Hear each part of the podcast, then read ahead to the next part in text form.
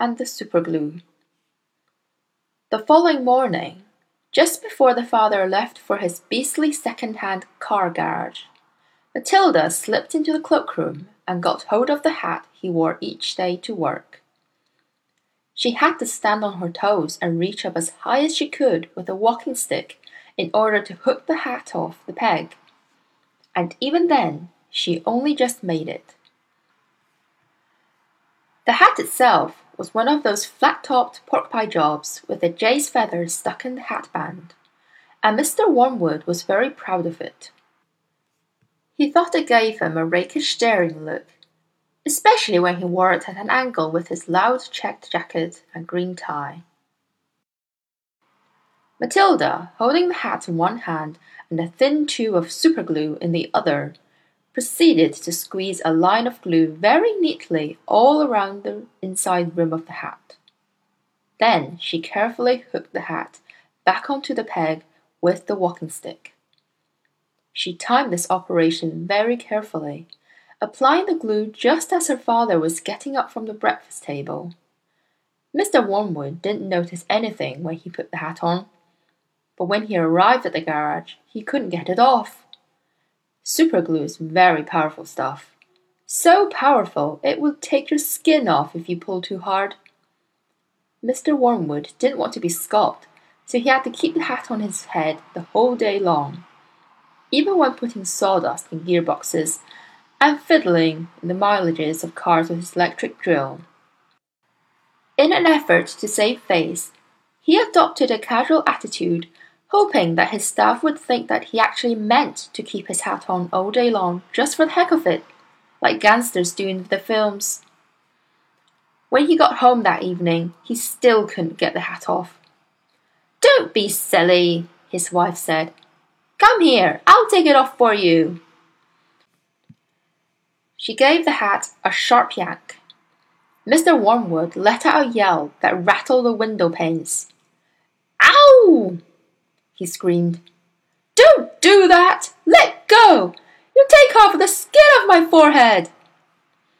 Matilda, nestling in her usual chair, was watching this performance over the rim of her book with some interest. What's the matter, Daddy? she said. Has your head suddenly swollen or something? The father glared at his daughter with deep suspicion, but said nothing. How could he? Mrs. Wormwood said to him. It must be superglue. It couldn't be anything else. That'll teach you to go playing round with nasty stuff like that. I expect you were trying to stick another feather in your hat.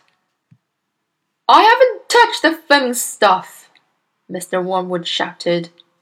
He turned and looked again at Matilda, who looked back at him with large, innocent brown eyes. Mrs. Wormwood said to him, you should read the label on the tube before you start messing with dangerous products. Always follow the instructions on the label. What in heaven's name are you talking about, you stupid witch? Mr. Wormwood shouted, clutching the brim of his hat to stop anyone trying to pull it off again.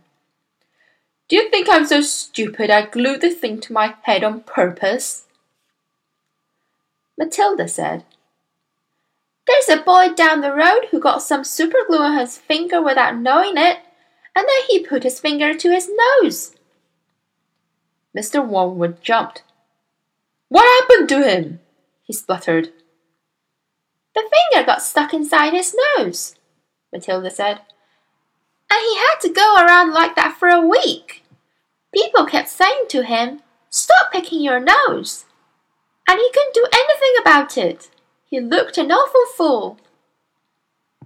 Serve him right, Mrs. Wormwood said. He shouldn't have put his finger up there in the first place. It's a nasty habit. If all children had superglue put on their fingers, they'd soon stop doing it. Matilda said, Grown-ups do it too, Mummy. I saw you doing it yesterday in the kitchen. That's quite enough from you, Mrs. Wormwood said, turning pink. Mr. Wormwood had to keep his hat on all through supper in front of the television. He looked ridiculous and he stayed very silent. When he went to bed, He tried again to get the thing off, and so did his wife, but it wouldn't budge. How am I going to have my shower? he demanded. You'll just have to do without it, won't you? his wife told him. And later on, as she watched her skinny little husband skulking around the bedroom in his purple striped pajamas with a pork pie hat on his head, she thought how stupid he looked. Hardly the kind of man a wife dreams about, she told herself. Mr. Wormwood discovered that the worst thing about having a permanent hat on his head was having to sleep in it.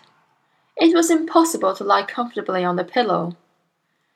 Now do stop fussing around, his wife said to him after he had been tossing and turning for about an hour. I expect it will loose by the morning, and then it'll slip off easily. But it wasn't loose by the morning, and it wouldn't slip off.